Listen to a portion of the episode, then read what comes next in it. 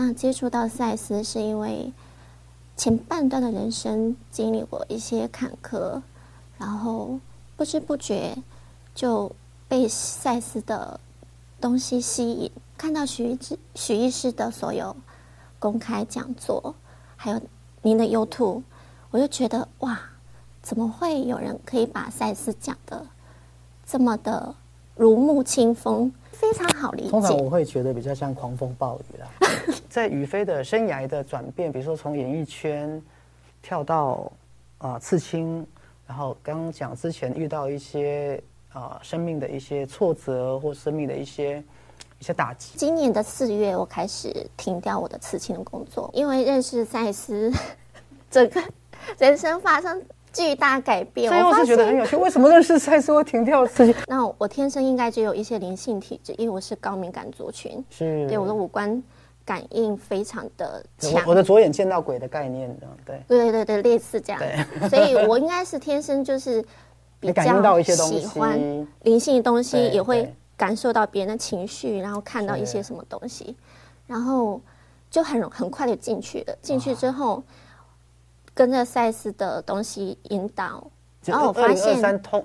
通灵少女的概念，所以我们可能要开始培养一群通灵少女。姐，好多人都在强调外在世俗成就啦，真的很少人愿意从听内心的声音，嗯啊，去走上所谓心灵灵性的追求这一条道路。我有一个问题，我一直在思考的，就是我们有很多个人格，甚至上亿个人格，那这些人格是出自于哪里？其实很好奇的是。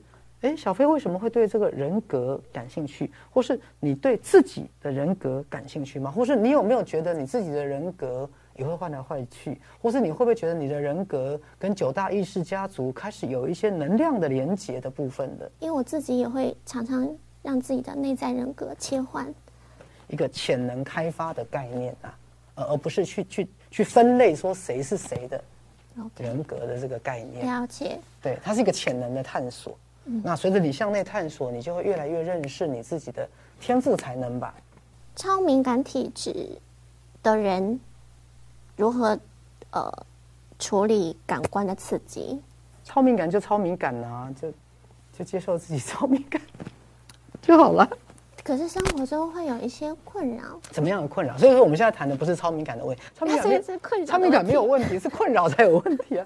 你感受到旁边的人的情绪。对，很叫他不要发散情绪，叫他收敛一下。然后是离开现场吗？对，你不准想你现在正在想的，你的思想的情绪干扰到我，叫他不要想那些悲伤的事，因为我会哭。OK，好。我不在于去阻隔那些让我分心的东西。当我一旦对某个东西产生兴趣了，我的专注力出来了，或是那时候我其实是在一个有自信的状态，而进入那个状态的时候，那东西就自然被阻隔掉了。这是自信的问题。然后我一直就是看到、听到一些代孕者啊，或者是捐赠卵子、精子的这些人，那这样子的灵魂，他来投胎，没差啦，没差。是到底是谁家的？没没差啦，就是没差。就是我坐一号公车跟二号公车，我还是我啊，就是差别是公车不同啊。很多人就问我复制人是同一个灵魂吗？我说啊，复制人 DNA 一样，但灵魂当然不一样啊。什么叫复制人啊？同卵双胞胎就是天然的复制人呐。很多人个人就问我英灵，英灵，我说英灵，那那他要来人间，他搭不上这辆车，他搭下一辆车啊。英灵是不存在的。那英灵存在于什么？英灵存在于罪恶感。我我觉得，因为现代人生的孩子也少，也晚婚呐，所以怎么样珍惜自己的身体是重要的。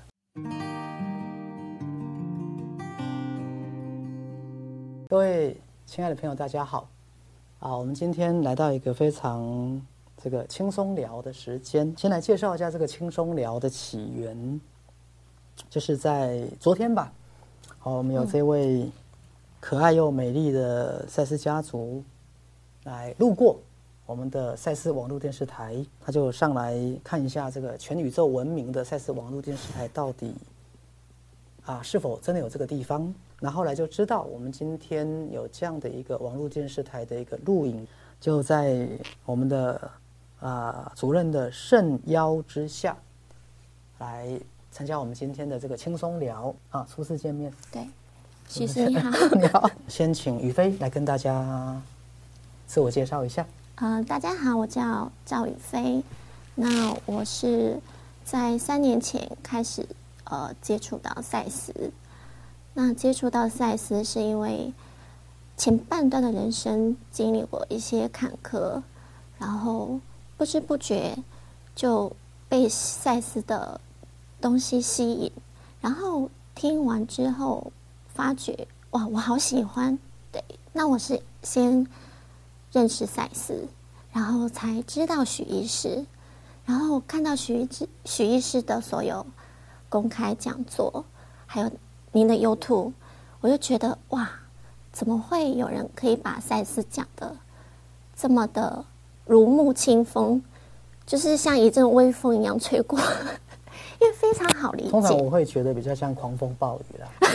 很容易理解，然后我觉得很非常适合各个年龄层，就可以很很快的进入，因为赛事资料不是一个很好去理解的一个东西，因为它东西偏很深入，所以通过徐医师的讲解，的确就是让我非常的快速，哎，原来还可以这样子去思考，对所以因为这样子的机缘，然后我就一直有在 follow 徐医师的影片，然后我还会把徐医师的一些写呃写的一些文字的分享是。贴在我自己的 Facebook 上面的网页上，是。对，然后我希望可以让更多人看到，对，这么好的一个东西，我也是很想把赛斯，就是让我身边人都知道，但是虽然是我身边人他们就没有办法看进去，因为字太多了，太深入了。看到宇飞哈，徐医师就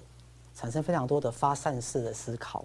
好，第一个发散式思考是注意到宇飞啊身上的一些很有趣的特色哈。这这我也是第一次看到，跟大家镜头上第一次看到宇飞这个手，会不会让大家看一下？哦，刺青嘛，哦，刺青哈，然后有一些不灵不灵的，然后好像腰的部分可以可以吗？这边也是有看一下吗刺青，来，可以对对，好，来我们镜头拉得到吗？还是要站起来？拉可以看。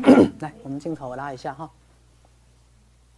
对腰的部分哈，我们在这个限制级能容许的范围内哈，拉一下这个腰好。那手的部分我们也来给大家看一下哈。对。哇，其实非常美丽，像艺术品。啊，还有一个爱字哈。对，爱字爱字，来，请坐哈。好，所以刚才今天也是第一次来认识宇飞，那非常感兴趣的是，知道宇飞过去好像曾经是在演艺圈，嗯，对，而且后来是成为一个专业的刺青师傅。对，好，刺青师傅在宇飞的生涯的转变，比如说从演艺圈跳到啊、刺青，然后刚刚讲之前遇到一些啊、生命的一些挫折或生命的一些一些打击，那可能就是家庭、工作或情感嘛，哈，嗯，那是怎么样在家庭、工作、情感可能遇到挫折情况之下，哎，会想要从演艺圈跳到刺青这个领域的？嗯，会进入演艺圈也是因为朋友介绍。那一开始是不晓得里面是做什么的。那朋友的公就司演绎啊，就 对 对，他是拍一些微影片之类的，嗯跟一些广告。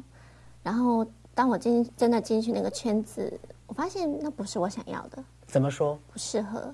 嗯，就是他们的拍摄过程比较紧张，对，然后可能会有一些，嗯，就是态度上的，因为大家都很急嘛，可能就需要快速的完成一些事情。那我们又是什么，就是不知名的一些小咖啦，所以、就就会有一很快速的些呈现一些东西。对对对，所以他们的节奏不是我喜欢的，那他们的表达方式也不是我喜欢的，所以我觉得那个环境不适合我。那当初签的是三年的经纪约，那三年到了之后，我就觉得那不是我要的，对我就离开了。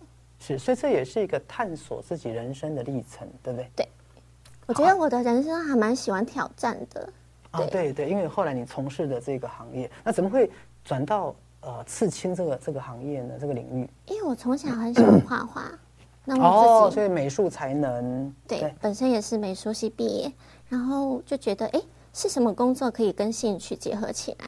然后我朋友就有推荐我说，哎，你不如当刺青师啊，因为他也有朋友是刺青师。就因为这个关系，然后我就了解了刺青，我觉得哦，是我喜欢的，然后我就开始学艺，一直到呃现在是今年的四月，我开始停掉我的刺青的工作。今年四月停掉。对，因为我做了有八年的时间哦，，做了八年了，所以也是很有经验的喽。那为什么停掉呢？停电就是因为认识赛斯，整个 人生发生巨大改变。所以我是觉得很有趣，为什么认识赛斯会停掉刺青？我刚刚其实本来想问，那刺青这个领域会不会家人的意见呢、因为其实要很勇敢，因为第一个你自己就要对对要当看板嘛欢，对才对才会刺在自己身，上对。所以家人一定会有一些不同的意见。那为什么今年四月，因为赛斯就离开这个领域？呃，家人其实一直都很支持我，对我很庆幸有这样子的家人。然后接触赛斯就是开始向内看，那我天生应该就有一些灵性体质，因为我是高敏感族群，是。对我的五官感应非常的我强。我的左眼见到鬼的概念，对。对对对，类似这样，所以我应该是天生就是比较 喜欢灵性的东西，也会感受到别人的情绪，然后看到一些什么东西，然后就很很快就进去了。进去之后，跟着赛斯的东西引导，然后我发现三通通灵少女的概念，所以我们可能要开始培养一群通灵少女。现在的工作让我失去了热情，我已经找不到热情了，哦。激情没有了，所以我觉得应该，我内在一个声音告诉我说，可以结束了，是，对应该要换其他一个跑道。那我自己本身呢，也是一个塔罗师，哦，对因为在这塔罗斯其实其实很多塔罗师是借由塔罗作为媒介，但其实它是在有一点通灵的概念，对不对？对，其实就是有些未来也会想要往灵性所谓灵性工作者的这样的一个概念前进，对不对？对对对，没错。因为我发现我真的热爱的东西是探讨灵性的东西，嗯，对，然后我我只要一进去，我就就会忘了时间，忘了自己是谁，然后非常的激动，所以我觉得我应该是想要呃后半生朝着灵性的方向去做做一些事情。对，所以当我们看到这样的一位年轻人哈，当然跟徐师对比之下是年轻，但我可能也觉得你也觉得自己不年轻哈，但 因为外表常常是用来骗人的哈，对，但是其实还是年轻人哈，对这样的有一个兴趣跟追求，我觉得是非常开心的一件事。啊，因为的确这个世界好多人都在强调外在世俗成就啦，真的很少人愿意从听内心的声音，嗯啊，去走上所谓心灵灵性的追求这一条道路。哦，所以不晓得小飞在啊，不管是接触赛斯心法，或遇到像许医师这样的一个所谓的啊灵性工作者，不晓得你今天有没有什么问题要跟许医师好，啊讨论的啦，然后有什么好奇的啦？我有一个问题，我一直在思考的，就是我们有很多个人格，甚至上亿个人格。那这些人格是出自于哪里？是来自九大意识家族吗？我我这样讲哈，其实人格的问题，我我忘记之前有哪一部皮克斯的卡通啊，《灵魂急转弯》啊对，然后他在他们在那个灵魂的空间，然后他找到他生命的热情火花然后当找到他的火花，哎，你记得嘛哈？当找到他的火花，他就要来投胎哈。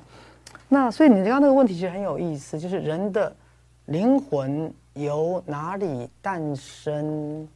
然后人格到底又是怎么样的一个情况？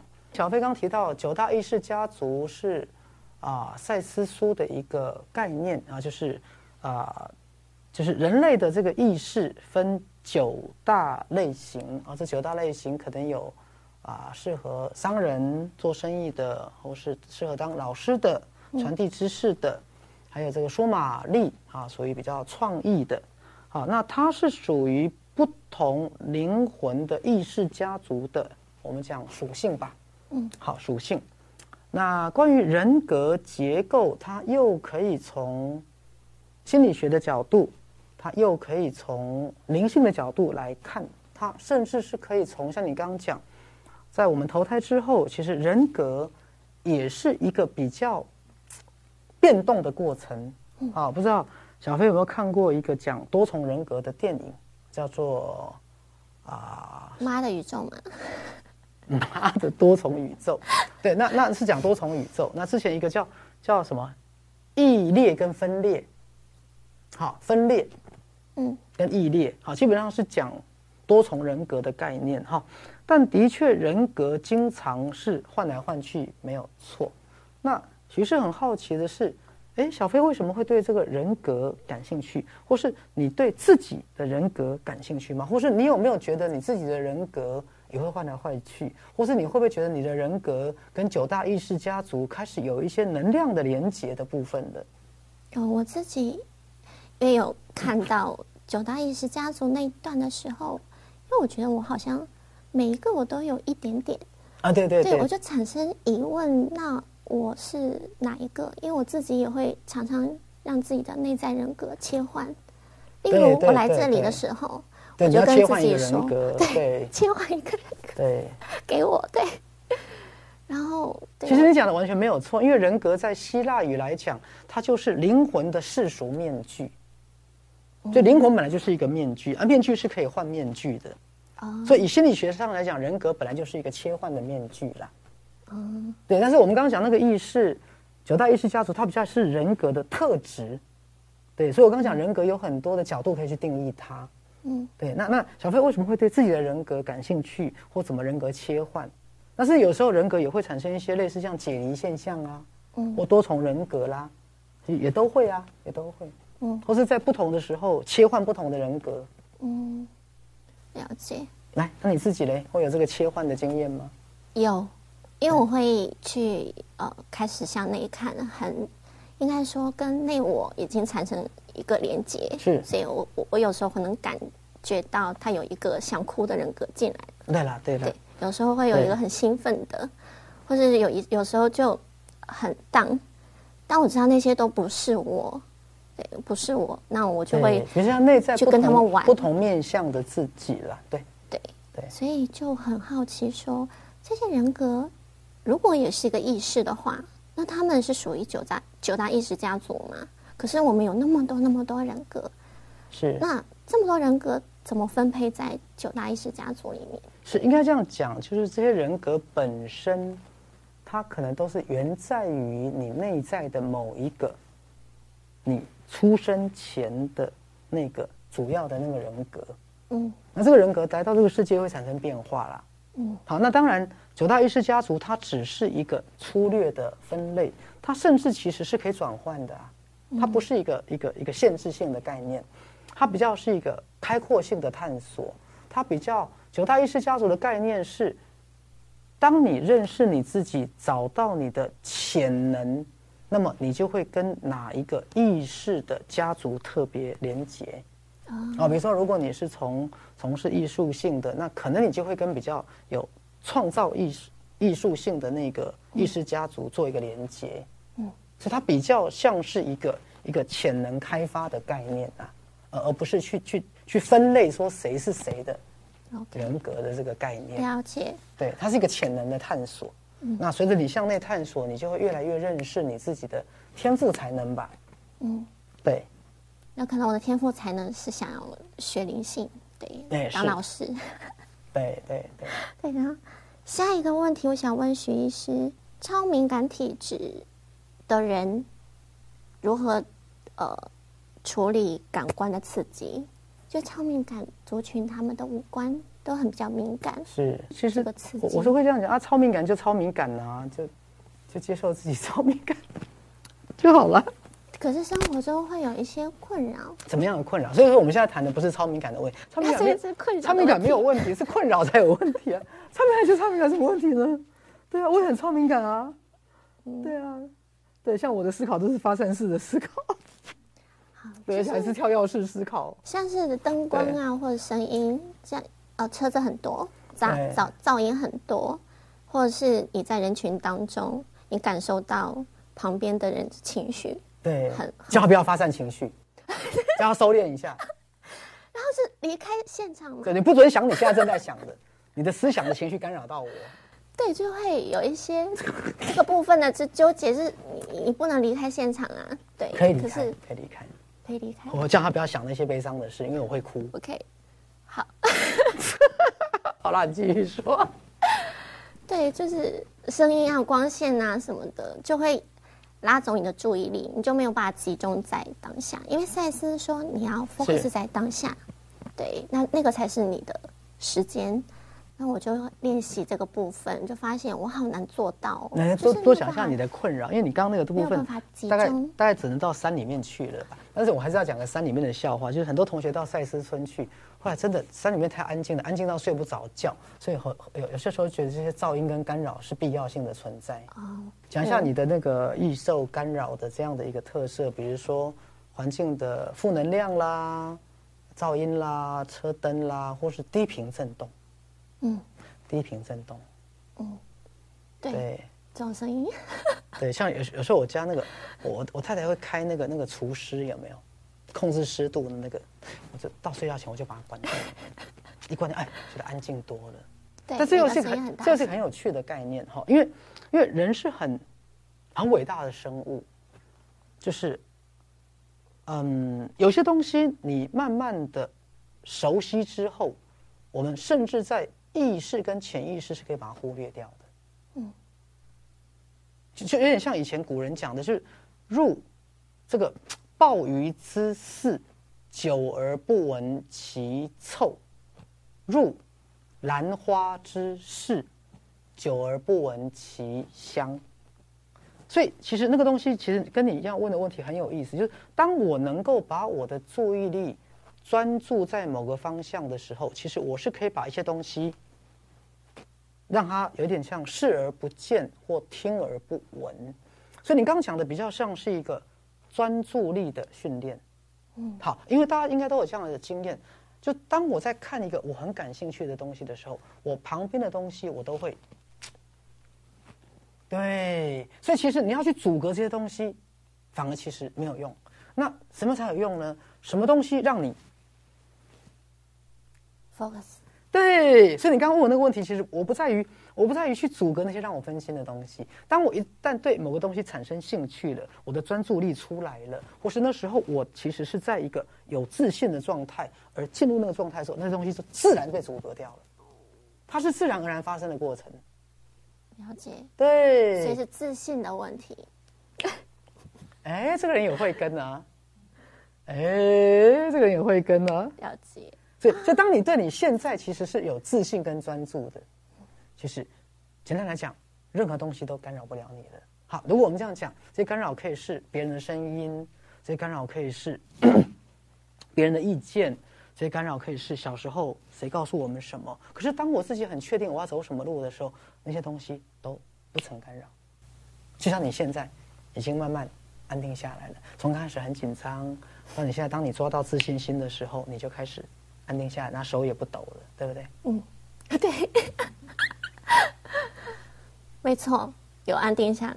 然后我一直就是看到、听到一些代孕者啊，或者是捐赠卵子、精子的这些人，代孕者，啊，代替人家怀孕的代孕，者代，孕妈妈，对。对哎，最近还听到一个新闻，就是妈妈当代孕者，孕育她儿子的小孩儿，对，帮儿子代孕，对，就是用妈妈的子宫来生他的孙子啦。所以妈妈的卵子吗，不是，当然不是，哦，用妈妈的子宫生他的孙，生妈妈的孙子。对对，嗯，好，来，你刚刚讲代孕，然后然后怎么样？就是那这样子的灵魂，他来投胎，没差啦，没差。是到底是谁家的？就没没差啦，就是没差吗就是我坐一号公车跟二号公车，我还是我啊，就是差别是公车不同啊，OK，就没差啦。那你就像像同卵双胞胎啊，很多人就问我复制人是同一个灵魂吗？我说啊，复制人 DNA 一样，但灵魂当然不一样啊。啊什么叫复制人啊？同卵双胞胎就是天然的复制人啊，所以复制人本来就是很正常的啊。嗯，对啊，什么叫复制人？简单来讲，就是任何一颗受精卵，在它分裂成两个或四个的时候，我把它分开处理，它就是复制人。嗯，它就是同卵双胞胎的两胞胎或四胞胎。嗯，所以所以复制人本来就是天生的。那在灵魂层面，他是根本就不同的家族的，跟家族也没关系啊，都没关系。对啊，遗产有关系啦，在家族没关系，跟财产是一定要分的，但是跟什么灵魂家族没关系啊，他各自有各自的投胎的灵魂呢。OK，对啊，那个待遇那个东西其实没差啦，那个那个跟灵魂没关系。那这个东西要讲再讲到英灵了，那个人就问我英灵英灵，我说英灵那那他要来人间，他搭不上这辆车，他搭下一辆车啊。他说，因为阴灵的定义哈。其实跟医学的定义很像，你知道医学定义什么叫生命吗？很多人就会认为我我怀孕了，它就是生命，对不对？嗯，不对，生出来吗？医学跟法律的定义是，它脱离妈妈的子宫跟脐带，它自己自己吸了第一口空气，那才叫生命啊。所以在这个胎儿脱离妈妈的身体跟切断脐带之前，它都不是生命。嗯哼。他要脱离了自己，啊，吸一口气，他才是生命。这时候你去做处理，才叫做伤害生命。而在这件事发生之前，他不是一个独立的生命。那时候的意识是来来去去，他根本还没有完全进去。那在婴儿脱离妈妈的那一瞬间，整个完整的灵魂一定要进去，因为他安抚这个有机体。嗯，因为可是，在胎儿的肉体离开妈妈之前，这个胎儿不具完整生命，而且他的整个胎儿的肉体组织比较像妈妈的身上的一个器官，嗯，就像妈妈的子宫、妈妈的心脏、妈妈的卵巢。所以以这个定义来讲，婴灵是不存在的。那婴灵存在于什么？婴灵存在于罪恶感，嗯，就是随便跟男人发生性关系，然后觉得。没有保护好自己，怀孕了。那怀孕又没有做好准备，把它打掉了，然后一种亏欠跟自责。那亏欠跟自责的能量，有时候会凝聚成一个像婴儿的一个一个一个形象。但是以医学跟灵魂学的角度，哈，其实婴灵是不存在的。那法律也是，生下来吸到自己的第一口空气了，婴儿的肺扩张了，好，那才是生命。嗯哼，对，了解。会不会有人知道没有英灵？就不懂得珍惜身体，还是要啊，因为跟英灵没关系。你每堕一次胎，对身体还是不好啊，还是自己要为自己的健康负责啊。嗯，对，好，所以我我觉得，因为现代人生的孩子也少，也晚婚呐，所以怎么样珍惜自己的身体是重要的，是重要的，保护好自己这个概念。我之前就有一个个案跟我说，他什么哪一个哪一个谁跟他讲，他说半夜到河边要放一些什么东西，然后让他。啊，这个，然后又说看到他的英灵什么，那然后我算一算，我问他，那你到底几个？算一算四五个，哦，那是很麻烦，你知道？哦，所以其实那个是罪恶感，哦，那还是其实，其实我从一个医学的立场啦，保护好自己是对的啦。嗯，我还是给小飞一些建议哈，因为你在学塔罗嘛哈，嗯，你也可以来就是呃做一些学习跟成长，然后未来怎么样在你的塔罗的专业里面。那怎么样开发你的这个超感官知觉啦？同时开发自己的潜能，那同时来服务更多人，好，好吧？所以今天很高兴啊，认识小飞，那也希望小飞啊将来的发展可以越来越好。谢谢徐师，谢谢，谢谢。OK，拜拜，拜拜。